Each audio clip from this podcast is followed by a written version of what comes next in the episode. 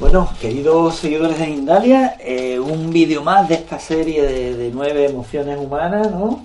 Que, que, nuestros compañeros están preparando. Y si no me equivoco, alguien me ha dicho ahí al oído que nos toca hablar del orgullo. Para quien no me conozca, bueno, mi nombre es Carlos González Delgado. Eh, soy colaborador voluntario de Mindalia. Eh, me dedico a, bueno, a enseñar y impartir, bueno, enseñar y impartir es lo mismo, a enseñar terapia regresiva y a practicarla. Entonces, bueno, soy psicólogo y básicamente pues esa es la, la principal actividad que realizo, ¿no? Y bueno, pues que se presenten nuestros compañeros de viaje que están preparando muy bien, muy bien, la verdad, estos temas, breve y muy intenso. Y bueno, pues nada, a presentaros como queráis. Yo soy Miguel Sánchez de la Madrid, también soy psicólogo como Carlos y trabajo con una técnica que se llama terapia centrada en el sistema nervioso y desprogramación psicocorporal, que es parte del mismo método. Muy bien. Eh, yo soy José Ignacio García Costa, soy médico, soy homeópata, trabajo con eh, nutrición ortomolecular, entre otras cosas, y estoy familiarizado, familiarizado con la práctica de la meditación desde hace tiempo, con grupos de meditación, etcétera. Pues muchas gracias a los dos y Miguel, si no me equivoco, según manda el guion, te, te toca a ti iniciar. Me toca de nuevo, me toca de nuevo hacer una pequeña introducción sobre la pasión del orgullo y, luego vamos, a dar 10 rasgos, 10 criterios para que podamos autoevaluarnos, mayormente autoevaluarnos, también probablemente que podamos tomar conciencia de este rasgo en nuestro alrededor, las personas a nuestro alrededor, pero bueno, la propuesta es siempre empezar por uno mismo. Entonces, bueno, estamos haciendo una especie de radiografía, lo más profunda que podemos, en el tiempito que tenemos, de una especie de disección de, la, de esta pasión, para que la podamos comprender, podamos manejarla y de alguna manera irla desmontando.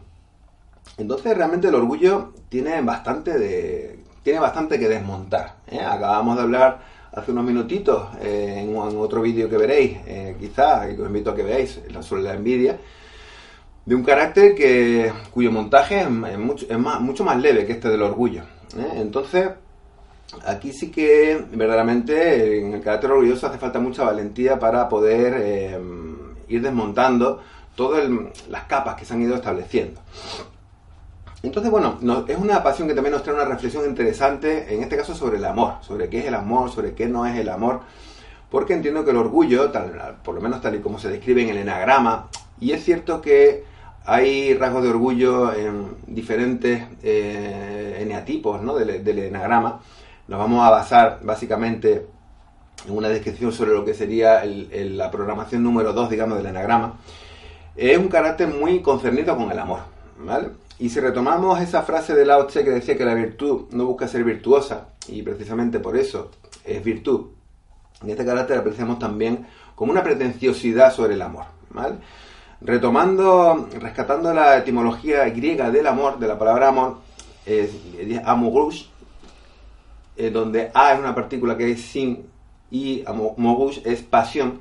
Nos retomamos un significado del amor como un estado no pasional, es decir, que pasaría por no, eh, de alguna manera, haber, eh, habernos, haber trascendido cualquiera de esas nueve eh, emociones, ¿no? perdón, pasiones. Entonces, sin embargo, en el carácter orgulloso vamos a ver que sí que hay esa pretenciosidad que estaba comentando acerca de ser amoroso o tener muy buen corazón. realmente entiendo que el orgullo es un mecanismo de precisamente de defensa del corazón y de lo que se trataría precisamente de ir eh, abriendo y reparando. Entonces voy a empezar con los 10 rasgos em, como criterios de, evaluación, como decíamos antes. El primero de ellos es una atención orientada hacia las necesidades de los demás, pero eh, hacia un tipo de necesidades particulares. Se trataría de las necesidades afectivas de las necesidades emocionales de las personas, de las necesidades anímicas, las que podríamos de alguna manera englobar bajo la, palabra psicológicas, ¿no? La necesidad de atención, de reconocimiento, de apoyo anímico, de sostén, de reconocimiento, de estima, ¿vale? Estas personas eh, han desarrollado una especial sensibilidad para eh, percibir esas necesidades, detectarlas en los demás y satisfacerlas. Son como muy buenos en ello. Por esa similitud que hay a veces entre la comida, ese simbolismo entre la comida y el afecto, muchas veces en figuras muy representativas del orgullo, como la figura de la madraza, digamos, ¿no? Eh, también las personas son muy dadas eh, a, cocinar para toda la familia y entonces a través de la comida también eh, generar este tipo de, satisfacción. forma parte de, lo que gusta en el carácter orgulloso el ser muy influyente en, las en la vida de las personas. Escucharlos, ser influyente, dar consejos, como que es el tipo de placer que repercute eh, de una manera egoica, como vamos a ir viendo, en, eh, el orgullo de la persona. el segundo rasgo es, paradójicamente, una dificultad en pedir, en recibir, en necesitar de los demás, en depender de ellos. Es decir, de alguna manera, precisamente en aceptar aquello que ellos sí que están dando a los demás. ¿Mm?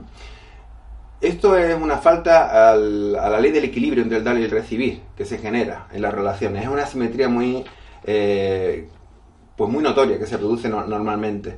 Y, resulta en una característica autosuficiencia eh, por parte de la persona orgullosa que le hace vivir en una especie de ilusión de independencia, de que es muy independiente y que es muy autosuficiente. De alguna manera es esto que decíamos de pequeñito, ¿no? que vemos a nuestro niño, yo solo puedo. Es un yo solo puedo que de alguna manera se ha mantenido con el tiempo. Entonces, esta doble cuestión, esta capacidad de percibir las necesidades de los demás y, satisfacerlas para ellos, al mismo tiempo que esta percepción de que desde el orgullo no se necesita mucho para sí mismo porque está uno como autoabastecido, suficientemente, está como sobrado, es lo que sirve de base al orgullo. Es decir, cuánto yo doy y qué poco necesito. Eh, el orgullo es próximo a la vanidad, es una especie de vanidad, lo que ocurre es que el orgullo entiendo que es más hacia adentro, la vanidad es más, es una, tiene una expresión más hacia afuera, ¿no? Pero resulta, en definitiva, en una actitud eh, un tanto altiva por parte de la persona, sobre todo corporal. Si somos permeables con el lenguaje corporal, vamos, perdón, vamos a percibir una actitud altiva, un tanto sobrada, un tanto arrogancia, de arrogancia, ¿no? Con la barbilla un poquito elevada, con el pecho, como vamos a hablar luego, inflado aunque característicamente también eh, se habla en el enagrama de que hay una falsa humildad en, el, orgullo. Es decir, la persona, además de todo esto, intenta transmitir una, eh, una imagen de humildad con todo ello, ¿vale? Que no se corresponde con la realidad. ¿eh?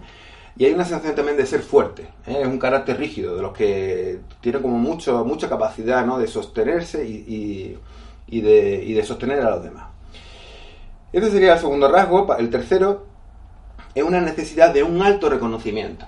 ¿Vale? No, la persona no necesita o espera de todas estas personas a las que asiste, de alguna manera estas personas a las que sostiene, que por cierto lo hace de una manera muy particular. ¿eh? No, superficialmente podemos confundir la actitud del perezoso, de, muy servicial, de cargar con, demasiado, con esta actitud del orgullo son diferentes. Eh, la persona, la actitud del orgulloso es mucho más selectiva, es mucho más a, su propia voluntad, ahora quiero o no quiero, de alguna manera controla y para hacerme entender una actitud más narcisista que masoquista, como ocurre en el carácter perezoso.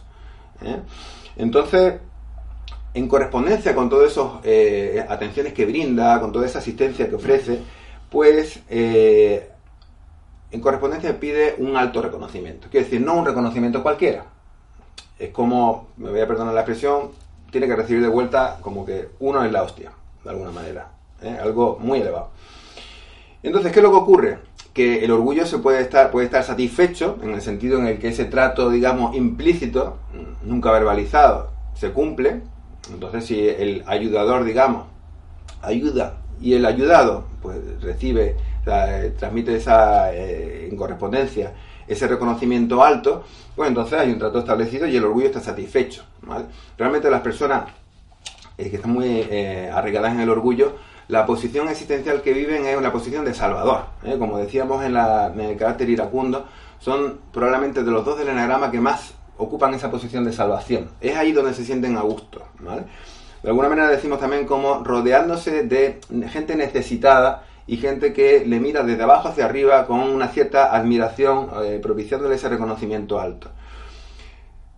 son personas al mismo tiempo muy salvajes y muy dependientes, o sea que no les gusta que le echen las cadenas. Es por esto por lo que digo que siempre mantienen un control del entorno, ¿vale? Que sería diferente del carácter perezoso que realmente se deja apesadumbrar muchas veces por, eh, por aquellos a los que ayuda de alguna manera. El cuarto rasgo, vamos a ver qué es lo que ocurre cuando eh, la persona con orgullo no se ve correspondida. Entonces, cuando de alguna manera el orgullo se ve herido o dolido. ¿Vale?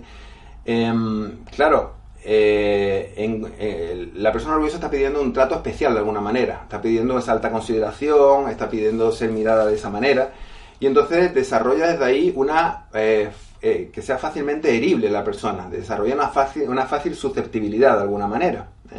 Y también es fácil que llegue a un resentimiento, en el punto de vista en el que sienta que con todo lo que ella da no tiene esa correspondencia justa de alguna manera. El orgullo dolido eh, que se puede producir pues cuando la, persona orgullosa se siente decepcionada o se siente traicionada por aquellos a los que ha socorrido, rescatado, salvado, o nunca, lo va, nunca le va a poner estas palabras, son palabras que estamos poniendo nosotros. Pero esas personas a cuyas necesidades está pendiente, pues la reacción, digamos, más orgullosa sería la de negar, un negar ese dolor. Forma parte del orgullo el negar el dolor. Entonces, una reacción orgullosa a cuando te hieren es no manifestar ningún tipo de expresión de dolor, ni tristeza, ni rabia, ni nada. Es como una actitud de indiferencia, de no me importa. ¿eh? Y eso sería, digamos, la máxima expresión de, eh, del orgullo, digamos, ¿no? Em, muchas veces se produce en, estas situaciones drásticas como un echar la cruz, ¿vale? Ya no existes en mi vida y eh, actúo como, como de tal manera, ¿no? Se ha negado el dolor, se niega a la persona y hay un cambio de, situación de persona. Eh, si el orgullo es menor, pues entonces sí que puede haber reacciones rabiosas, ¿eh? de, despecho, ¿eh? de, una cierta agresividad y de, un, ataque. ¿vale? El resentimiento, ya lo mencionaba antes, y pues bueno, imaginar en situaciones de pareja o en situaciones de, amistad, cuando la persona orgullosa se siente dolida, es como, vale, pues, pues ya está, pues no te necesito. ¿vale? Eh, eh, como además, ¿quién, ¿quién te crees tú, no? Para que, eres tú para hacerme daño a mí. Es como eh, así ese tipo de, actitudes que trato de poner en palabras, ¿no? Entonces, obviamente, cuando el orgullo está satisfecho o cuando está dolido, la, persona se manifiesta de una manera muy diferente, ¿vale? Muy, muy distinta. Va a haber una rigidez emocional en el, en el orgullo. adelantándome un poquito, porque me parece que es importante también buscar la empatía eh, para entender el orgullo. Eh, en las personas eh, orgullosas vamos a ver que sistemáticamente en su infancia han tenido que ser sostén de anímico pues de, de su madre, que muy frecuentemente puede ser a lo mejor una madre pues, que ha tenido un carácter envidioso, muy dependiente, muy necesitada sostén de su madre, sostén de su padre, sostén anímico de la familia, con frecuencia Estamos hablando de personas que han sido el cascabelillo de su casa, eh, la alegría de su casa, la alegría de su padre. Entonces, realmente ha habido un sacrificio en esas infancias, eh, hiperresponsabilizándoles de, aspectos que no le correspondían. Un sacrificio que ha generado una carencia profunda en su desarrollo de recibir lo que le tocaba recibir. Y que además se ha prolongado durante el resto de la vida generando más carencia y más carencia por esto de estar muy presto a dar, pero poco a recibir. Entonces, todo esto ha generado una rigidez emocional, en el sentido de que todo el abanico de emociones que somos capaces de contener los seres humanos y de, expresar ha quedado restringido y recortado. Y en el carácter orgulloso, lo que queda recortado es la tristeza. Hay una sensación de soledad muy profunda que hay que comprender, porque hay en esta sensación, en esta actitud de autosuficiencia, en este apoyar, pero no, no, no apoyarse en otro, no dejarse sostener, no abrirse verdaderamente desde la intimidad de uno, se genera mucha soledad que queda muy reprimida en el, inconsciente y que forma parte de lo que es eh, lo que luego brota a lo largo de un proceso eh, terapéutico. Entiendo que tiene mucho que ver con el orgullo, la sensación de humillación en la infancia, ¿vale? Y la sensación de vulnerabilidad. De alguna manera se está evitando la experiencia de, ser vulnerable. ¿Y cuándo se es vulnerable? Cuando nosotros necesitamos de alguien y necesitamos también pedir o reclamar a esa persona algo. Cuando no se obtiene, cuando se rechaza, se experimenta un gran dolor. Ese es el dolor que, trata de evitar eh, la persona eh, orgullosa, muy, muy, muy, muy desde el inconsciente. Y tiene muy asociado el necesitar con la sensación de humillación. Es casi idéntico en su mente, está grabado inconscientemente como programa. Necesitar, humillación. ¿vale? Entonces, es a eso lo que se le teme.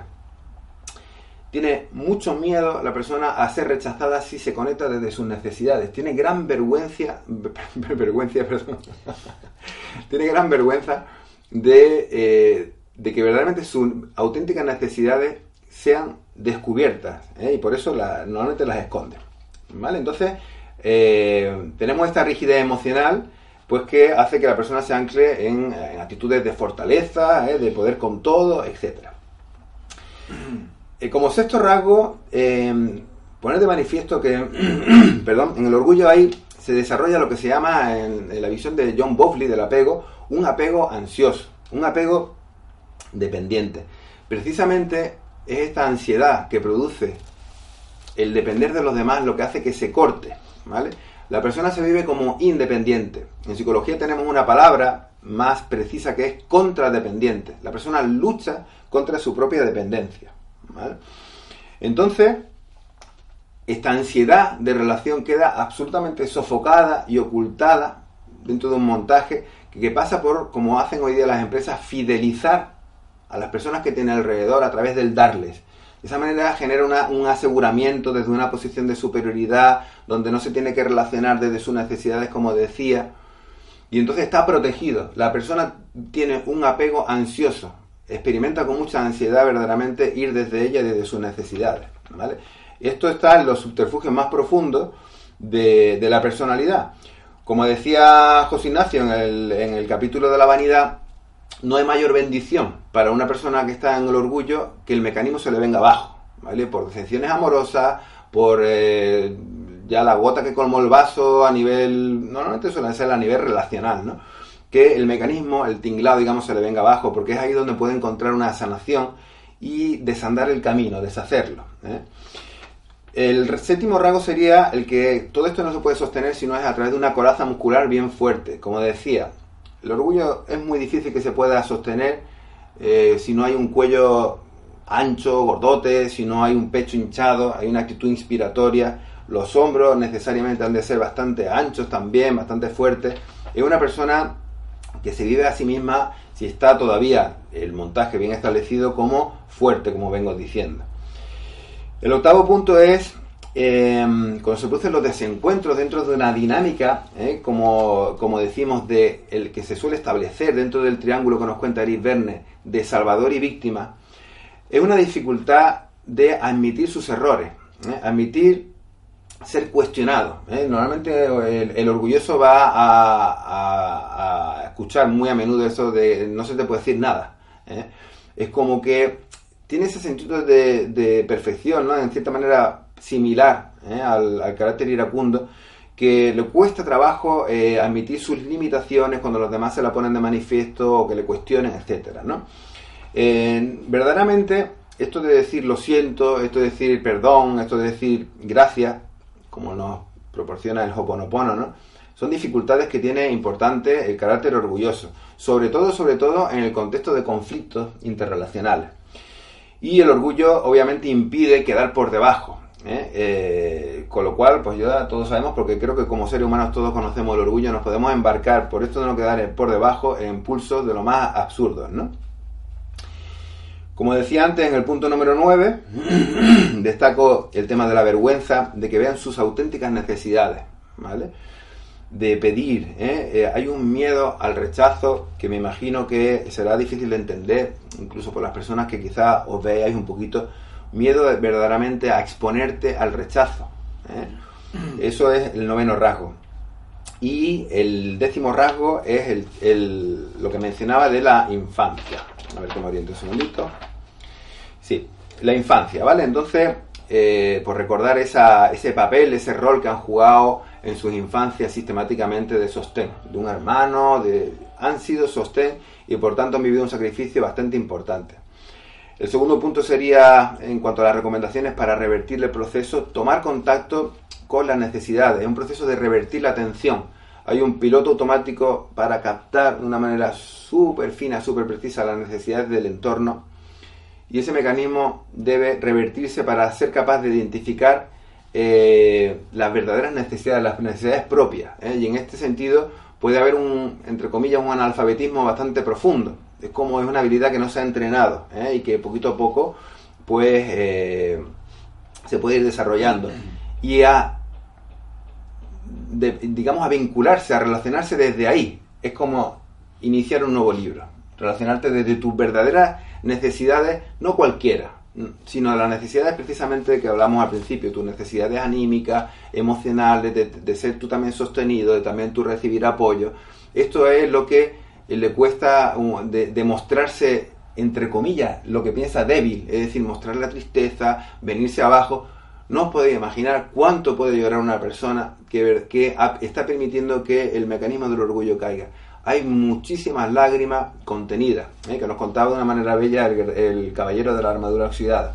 ¿Cuántas lágrimas no hay contenidas? No os podéis imaginar desde la práctica clínica estos, estas personas que quizás sois capaces de identificar como orgullosas, que sostienen tanto, cuánto necesitan llorar, cuánto tienen sacrificado en su interior. ¿eh? Entonces hay dos palabras mágicas para una persona orgullosa que es no puedo aceptar sus limitaciones con humildad. Eh, quitarse el traje de Superman y de Superwoman y nuevamente ser una persona más con sus capacidades, con sus posibilidades y también con sus limitaciones. Ser capaces de sentir su dolor profundo, su soledad profunda. Y por último, bueno, recordar quizá eh, de una manera muy respetuosa que, como decía mi terapeuta, donde empieza el orgullo, termina la inteligencia. Gracias Miguel, te preguntaría, porque me venía una pregunta ahí y ya vamos a aprovechar que estamos grabando pues, para lanzártela. ¿Te has encontrado al realizar este resumen eh, de alguna manera el orgullo relacionado con la generosidad? Sí, claro, claro, claro, desde luego. La generosidad es una, es una característica principal aunque no lo haya dicho, del orgullo. La persona orgullosa es, muy generosa, es muy, es muy desprendida. Eh, estamos hablando, digamos, de, em, de qué es lo que ocurre en la persona cuando el dolor la toma desde su interior, un dolor inconsciente, y entonces se manifiesta en orgullo. Pero una persona que, perdón, que sane este dolor, aún así, dentro de esta misma estructura, va a, ser, va a seguir siendo generosa. ¿eh? Y, va a ser una persona que probablemente sea como, tal y como se siente, de muy buen corazón. Lo que pasa es que hay que hacer un proceso de, saneamiento. que podríamos decir que el orgulloso, el orgulloso es generoso, pero le cuesta al, al mismo tiempo recibir ayuda, ¿no? Claro, y eso es, lo, eso es lo que le sana y es, contra eso contra lo que se protege. Y es lo que genera esa simetría que eh, entiendo que es base de las relaciones de un equilibrio entre el dar y el recibir. O sea, e, este mecanismo descompensa esa, esa reciprocidad y esa igualdad y, y entonces se convierte ya en lo que en el enagrama se llama una falsa abundancia, porque uno no puede dar lo que no tiene. Estupendo. Miguel, muchísimas gracias por tu trabajo nuevo. Gracias. Vamos a darle la palabra a José Ignacio. Con lo que estabas comentando, estaba acordando que creo, si no recuerdo mal, que en la tradición budista hay algo parecido al enneagrama, donde se describen seis, seis estados vitales, seis obstáculos para la realización del ser. Y fijaros, la, generosidad se, se, conecta más con, con el, reino que le llaman de los espíritus hambrientos, que estaría más relacionado con la envidia. Es como que el, el, trabajo interior, los espíritus hambrientos lo describen con una imagen de seres con unas grandes bocas, grandes barrigas, pero tienen un cuello tan pequeño que no pueden tragar la comida y se pasan la eternidad pues insatisfecho y pasando hambre. Y dicen que cuando los manjares tocan su boca se convierten en, carbones ardientes, ¿no? Fijaros qué manera tan poética de expresar esos mecanismos de la insatisfacción, ¿no? Que veíamos en el programa anterior, ¿no? Y cómo el trabajo interior les lleva a conectar con la plenitud, con la abundancia, y esa abundancia es la que manifiesta la generosidad sin esfuerzo, ¿no? Y el, el, tema del orgullo, si no recuerdo mal, tiene que ver con los semidioses que, según esta tradición, se pasan la vida luchando unos con otros, ¿no? La, y, creo que el antídoto, la, la, virtud y el antídoto asociado era la paz. parece que tiene que ver con la serenidad y la paz. ¿no? Curioso que son matices también en cuanto a, eh, están muy relacionados, ¿no? Y, mm. Bueno, pues respecto a la recuperación de la salud, al camino de, recuperar la salud, ¿no? Con el orgullo, como muy bien nos ha explicado Miguel, pues Claudio Naranjo comenta que es uno de los, de los dos genotipos que, menos dolor experimenta, según él, ¿no? Desde esa identificación con esa autoimagen potente, plena, de, de abundancia de falsa abundancia, aunque en el fondo es como si detrás de ese orgullo estuviera la misma carencia e insatisfacción que hemos explorado en el caso de la envidia, ¿no? de, ese rasgo, pero está tapada por una estructura muy potente, rígida, poderosa, y, el trabajo para conectar con su naturaleza profunda, pues también requiere de un trabajo desde lo corporal, de aflojar todas esas tensiones, no solo a veces desde un trabajo intenso físicamente, sino que muchas veces son trabajos más sutiles, porque eh, ahí hay una estructura preparada para sostener grandes niveles de, presión, de tensión, y a veces son técnicas de trabajo interior más sutiles, como puede ser la terapia cráneo-sacral, masaje metamórfico, otras técnicas más suaves, las que de repente abren el corazón, abren la conexión con una emoción y permiten que afloren esa parte que, es la que lleva a un estado de salud. Es decir, eh, la dificultad de cuando estamos en el orgullo es eh, es algo que, tiene cierta satisfacción en sí, ciertos beneficios, que a menos que surja una crisis importante, es complicado salir de ahí, a menos que haya un compromiso muy, muy fuerte por el trabajo interior.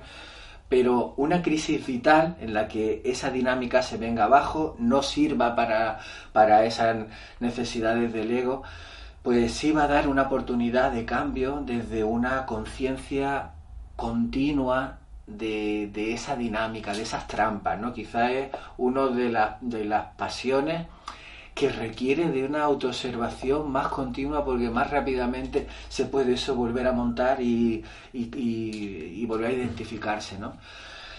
Desde esa observación continua se puede abrir un camino de humildad, de sanación hacia la humildad, que es la, la cualidad asociada al orgullo. Nadie como un orgulloso que ha hecho su trabajo interior puede transmitir la, humildad de una manera más, más veraz y más auténtica, porque es como la doble cara de, la otra cara de esa, de esa pasión, ¿no? la virtud asociada. Eh, esa humildad pasa por conectar con la tierra, por bajar de ese lugar ¿no? más elevado en el que uno está para ir a la tierra, humus, ¿no? la, la tierra, la conexión con la tierra, y abre esa puerta a identificar las propias limitaciones, el no puedo del que no hablaba Miguel, y las propias necesidades. ¿eh? Es una cuestión fundamental. Por un lado, identificar las propias limitaciones y las propias necesidades, y por otro lado, el cambio en el rol social que desarrolla, que también está muy relacionado con eso, pero simplemente el hecho de de que cese esa manera de relacionarse con los demás, de hacerse a un lado, de dejarle sitio al otro, de producir una escucha genuina del otro, un respeto a, las cualidades del otro, un reconocimiento al otro y sobre todo al valor del otro en su vida, porque desde el orgullo los que están alrededor eh, no se experimentan como personas que cuentan algo en, nuestra vida. El orgulloso es el que ayuda a los demás, pero los demás no son importantes para él, no son necesitados, no le aportan, ¿no? Entonces, cuando se produce ese cambio, las relaciones se transforman, la amistad, relaciones familiares, relaciones de pareja especialmente experimentan un cambio increíble porque la pareja ve, recupera un lugar, encuentra un sitio ahí, encuentra su valor ahí eh, es, una es un cambio fundamental.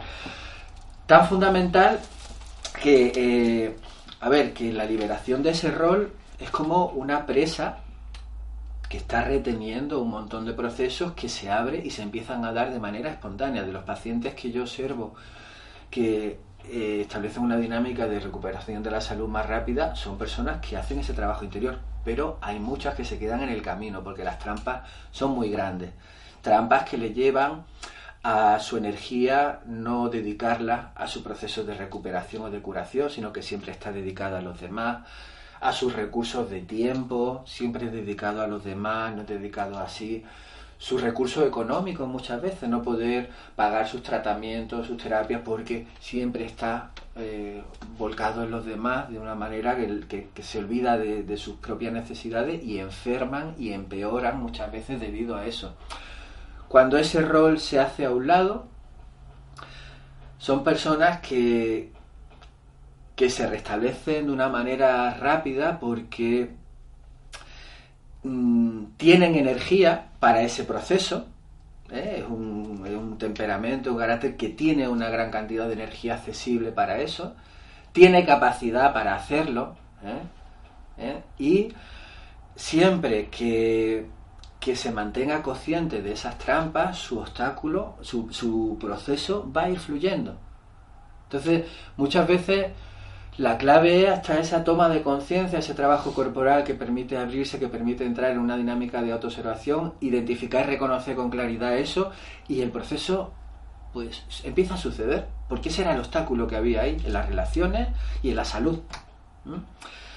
Eh, Respecto a la práctica de, bueno, las enfermedades, e, ese amor mal manejado, mal colocado, pues no sé por qué cuestión hace que haya muchas enfermedades de corazón, cardiovasculares, muchas tendencias congestivas, como una energía ahí en relación con el corazón que se queda bloqueada y que produce enfermedades, ¿no? Es algo frecuente.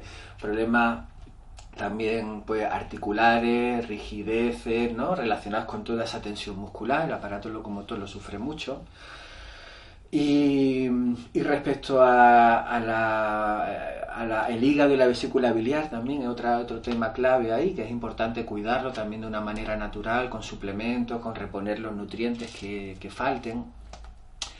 Y respecto a la práctica de la meditación, pues eh, hay una práctica en la tradición Bon, eh, enseñada por, por Lama Tenzin Wangyal Rinpoche, que es especialmente útil para, estos estados, ¿no? Esta práctica se conoce como el refugio interior. El, orgullo de alguna manera impide la conexión con ese amor profundo que yace dentro de esa persona, ¿no? Y está en relación con esa carencia que experimenta. Entonces, la práctica del refugio interior nos va a permitir eh, equilibrarnos y conectar con esa cualidad amorosa interior que nutra a esa persona.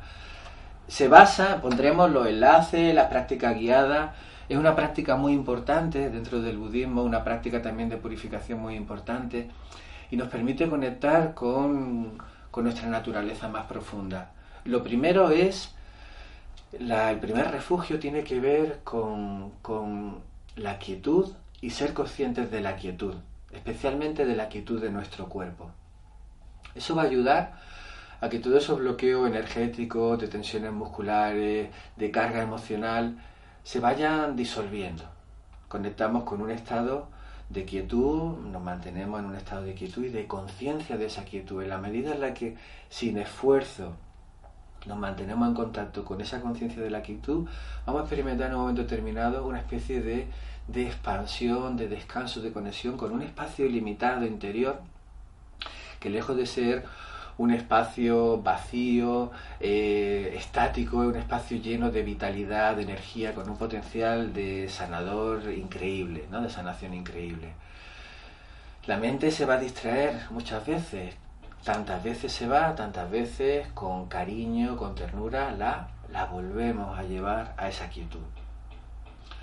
A continuación, una vez que hemos conectado con esa espaciosidad interior, eh, mantenemos la atención en nuestro silencio interior, en eso que está más allá de nuestro diálogo continuo entre un pensamiento y otro. Si fijamos la atención abierta, sin expectativa, en esa cualidad de silencio en la que se manifiesta cualquier otro sonido, cualquier pensamiento, cualquier diálogo interno, poco a poco vamos a experimentar una cesación de todo ese diálogo y una conexión con un estado de plenitud. Y finalmente, el tercer refugio tiene que ver con conectar con la calidez, con la apertura del corazón. Llevamos la atención a experimentar una sensación de apertura y espaciosidad en nuestro chakra corazón y cómo con la luz de nuestra atención, igual que la luz del sol hace que maduren, pues que crezcan las plantas, que maduren los frutos, pues con la luz de nuestra atención esa apertura, espaciosidad va dando un fruto de calidez, de un amor profundo, una calidez muy profunda que nutre esas carencias, esas esa faltas que se experimentan en el, en el corazón. Es una práctica muy bonita, muy profunda y que centra mucho ¿eh? en el ser, en la persona, aporta humildad porque nos sitúa en nuestro centro, ¿no? Nos ayuda a disolver obstáculos y a conectar con un estado profundo de calidez, eh, como metáfora a veces de la manera de cuidar del dos, hay un pequeño cuento que me gusta mucho que dice que había una vez un mono, que debía ser un mono pues un poco orgulloso y, claro, muy sensible a las necesidades de los demás y que paseando por la selva pues observó eh, en un lago a unos peces que bueno, que él pensó que se iban a ahogar y claro, puso todo su amor en sacar a los peces del agua para que no se ahogaran, ¿no? Pues bueno, a veces ayudar de una manera indiscriminada, no sabia, la compasión sin sabiduría produce sufrimiento, la sabiduría sin compasión también lo produce. Pues esto sería un ejemplo a veces de que esa, esa compasión sin sabiduría es un, produce dolor, ¿no? Y por último me voy a permitir compartir una cosa creo que cerrando este ciclo de, esta, esta, línea de, la ira, de la envidia y del orgullo, encontré un texto de Joan Garriga. Si me permite, te voy a interrumpir. Ah, un amigo mío, me molesta mucho que me interrumpan cuando yo interrumpo. Por cierto, el hombre terminó suicidándose, es curioso.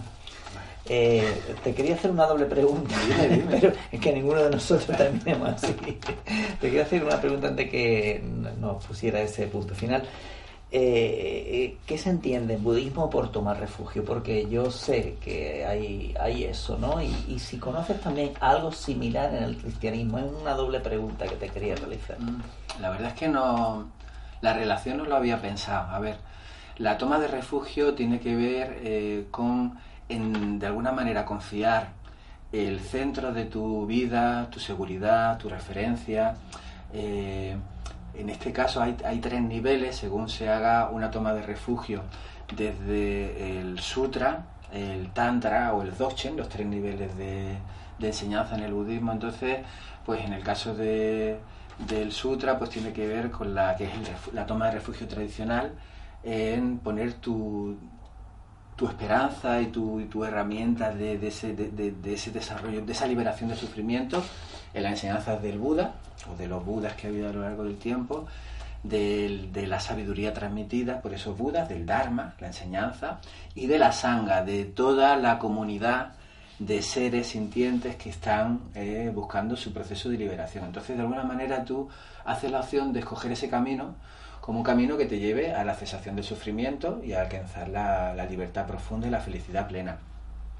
En el Tantra la toma de refugio es diferente y en el Dzogchen la toma de refugio es diferente. Son distintos niveles de práctica.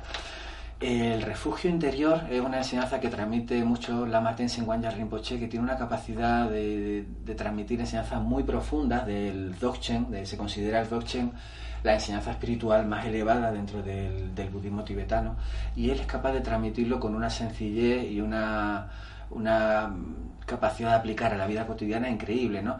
Y una de ellas es el refugio interior. El refugio interior, él dice que em, es algo universal a cualquier tradición espiritual, representa la conexión con el lugar profundo de conexión con lo sagrado dentro de nosotros. Para un chamán va a ser pues sus elementos, su montaña sagrada, para un cristiano pues va a ser pues Dios, Jesucristo, el Espíritu Santo, ¿no? Para un budista es Buda, para no cada tradición, para, para un musulmán pues la figura de, del profeta Muhammad, de Alá, de ¿no? la baraka, todo, todo, eso que lo conecta con su, con su con lo sagrado dentro de él, ¿no? Pero es una práctica, esta práctica que es del refugio interior va más allá de cualquier dimensión religiosa, una de las características del Dzogchen, aunque es una enseñanza profundamente espiritual, va más allá de los símbolos culturales de, una tradición religiosa y nos lleva a la conexión con esa naturaleza sagrada, profunda eh, de cada uno. Entonces, en ese lugar, el refugio mm, interior, la conexión con ese refugio interior, están sucediendo ya todos esos procesos de purificación, de transformación de la conciencia, de conexión con ese lugar profundo del ser. ¿no? Es ahí donde estamos en contacto con nuestra naturaleza búdica, que en la tradición cristiana se habla pues de que todos estamos habitados por el Espíritu Santo, sería algo parecido. En los musulmanes hablan de la baraka, ¿no? de que esa energía de Dios está en todo lo existente. ¿no? De, todas las tradiciones hablan de que dentro de cada ser hay una semilla de eso sagrado que está en su interior. Algunas hacen más hincapié que eso tiene que desarrollarse. Otras, ¿no? quizá el, el enfoque del Dochen es diferente. Desde el Dochen creemos que esa naturaleza está plenamente realizada ya. No se puede mejorar, ni en ti, en Miguel, en mí, en ninguno de los que nos están viendo. Pero la conciencia que tenemos de ella es muy limitada. Tenemos una serie de obstáculos, de velos que nos permiten la conexión con esa naturaleza profunda. Y el trabajo se centra en disolver esos obstáculos para conectar con eso que ya está perfecto, pleno, inmejorable dentro de nosotros. Pues muchísimas gracias. Ahora te dejamos ya que tú bueno, concluyas como quieras. Bueno, me pareció esto un, un, cierre muy bonito, ¿no? Lo que estamos compartiendo. Con permiso lo voy a compartir y además con mi agradecimiento a Joan Garriga. Es de su maravilloso libro Vivir en el alma. Dice así. La grandeza humana y la verdadera compasión no vienen de sentirnos buenos, sino de sabernos malos e imperfectos y amarnos y amar con ello. Es a través de lo imperfecto como nos igualamos con los demás. Por el contrario, quienes se sienten mejores o más justos que los demás siembran como consecuencia inevitable una cierta violencia.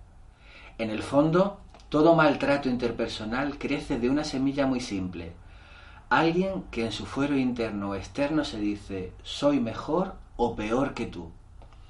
El escenario en el que fermenta la violencia requiere bailar una danza en la que unos interpretan el papel de perseguidores, soy mejor que tú, otros el de víctima, soy peor que tú, y otros el de supuestos salvadores, soy mejor que ambos. Juegos que solo desembocan en el sufrimiento. Pues, muchas gracias. Un buen, una buena integración. bueno, pues una vez más, daros las gracias, eh, Miguel. Muchas gracias. Eh, gracias, Ignacio. Eh, que han dedicado, hemos dedicado esta tarde 31 de enero de 2018 a, a, grabar, a hacer tres, tres, grabaciones que vosotros, seguidores de Mindare, pues veréis en las próximas semanas o meses, ¿no? Así que nada, agradecimiento eterno y, bueno, pues nos veremos lo, dentro de no sé cuánto, otro, otro jueves por la tarde en el nuevo lugar, para grabar las, las tres últimas emociones o pasiones, ¿no? ¿Cómo le llamamos? Pasiones, ¿no? Pasiones, muy bien. Pues nada, agradecido. Gracias a ti, Carlos. Muchas gracias, Carlos, por la oportunidad.